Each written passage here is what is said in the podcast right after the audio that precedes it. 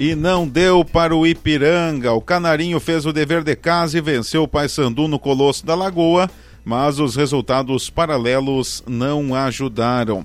Este é o podcast Bola na Cerca de hoje, dia 18 de janeiro de 2021. Segue a gente no Instagram, arroba Bola na Cerca, também arroba Julian Silva Locutor. Tem também a nossa página no Facebook, procura lá Julian Silva Locutor, além do nosso blog de notícias www.bolanacerca.com.br. No início da noite de sábado, 16 de janeiro, Ipiranga de Erechim recebeu o Paysandu no Colosso da Lagoa.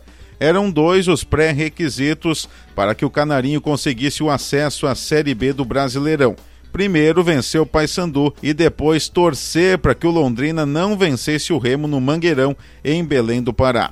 A primeira parte do desafio foi cumprida depois de um primeiro tempo com muito volume de jogo, mas poucas chances efetivas. O Ipiranga abriu o placar aos dois minutos da segunda etapa com gol de Mossoró, que apesar do apelido Potiguar, é gaúcho de Júlio de Castilhos. Até os 42 minutos do segundo tempo, o Ipiranga classificava-se à Série B, quando no jogo em Belém o Londrina fez 1 a 0, pondo fim às esperanças do acesso canarinho. O Remo jogava de sangue doce, pois além de já classificado a segundona nacional, uma derrota para o Londrina acabava de vez com o sonho do arquirrival Paysandu subir junto para a segunda divisão. E foi o que aconteceu.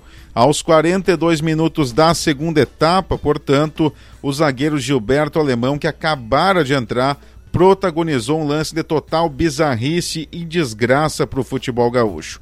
Em uma bola na área, o goleiro saiu mal, totalmente perdido e na tentativa de afastar, Gilberto Alemão jogou contra o próprio gol. Dessa forma, tanto Ipiranga quanto o Paysandu ficaram fora da Série B em 2021. Morreram os dois abraçados em Erechim. Não se pode culpar a sorte pelo insucesso do Ipiranga, pois chegar à última rodada do quadrangular final contando com resultados paralelos definitivamente não é mérito. Depois de uma primeira fase impecável, onde ficou à frente do próprio Londrina, o Canarinho arrancou mal o quadrangular final, perdendo as três partidas do primeiro turno da segunda fase, inclusive uma delas em casa para os paranaenses. Nas partidas do retorno, que antecederam a última e derradeira rodada, veio o primeiro triunfo contra o Remo em casa. E na quinta rodada, na penúltima agora, o acesso escapou antecipadamente, pois no Estádio do Café, que é a casa do Londrina, depois de sair ganhando, o Ipiranga cedeu o empate e ainda desperdiçou um pênalti aos 35 do segundo tempo. O Ipiranga está consolidado na Série C. Em 2021, vai para sua sexta participação consecutiva e a cada ano vem chegando mais próximo ao acesso. Tem investido nas áreas administrativa e técnica e feito boas campanhas também no Gauchão. Tudo indica que teremos bons jogos no Gauchão 2021 pois a tendência é que os clubes montem e mantenham equipes mais qualificadas pensando não só no Campeonato Gaúcho, mas também na Copa do Brasil e nas séries B, C e D do Brasileirão. Por falar em futebol gaúcho, o Juventude teve sorte e juízo na última rodada. Venceu o Cruzeiro, que agora definitivamente não tem mais chances de voltar à Série A, pelo menos nesse ano. E com esse triunfo, somado à derrapada que o CSA deu empatando com o Havaí, o Alviverde da Serra retorna ao G4 faltando três rodadas para o final da Série B. O Ju pega ainda o Havaí na ressacada. Os catarinenses ainda sonham com um acesso que é matematicamente possível, porém muito difícil. É preciso vencer os três jogos que faltam e torcer por resultados paralelos. Na sequência, o Juventude recebe o Figueirense, que goleou o Brasil na última rodada e saiu da zona de rebaixamento, e fecha o campeonato indo até o Brinco de Ouro enfrentar o Guarani, o único campeão nacional, campeão brasileiro do interior, que provavelmente na última rodada não estará disputando mais nada de relevante o Juventude não está garantido na Série A. É preciso atenção, é preciso cuidado.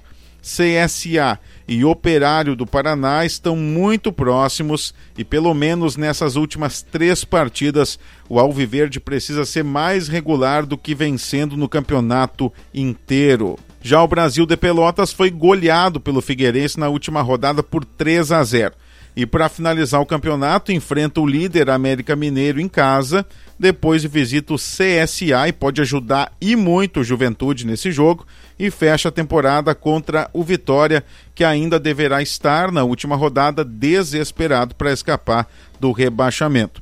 O rubro-negro de Pelotas já garantiu a permanência na Série B em 2021 embora desde 2016, quando chegou à segunda divisão, não tenha beliscado o acesso à elite, espera-se que faça um bom gauchão de forma consistente para representar bem o Rio Grande do Sul na Série B. A torcida é para que o Brasil seja o único gaúcho na segunda divisão, com o Juventude aí conquistando o acesso à Série A em 2021. Esse foi o podcast Bola na Cerca de hoje, segunda-feira, dia 18 de janeiro de 2021. Segue a gente no Instagram, arroba Bola na Cerca. Também tem o perfil deste apresentador que lhes fala, arroba Julian Silva Locutor. Acesse o nosso site, lá tu tens à tua disposição todas as notícias do futebol gaúcho. www.bolanacerca.com.br Valeu pela audiência, até amanhã. Tchau, tchau.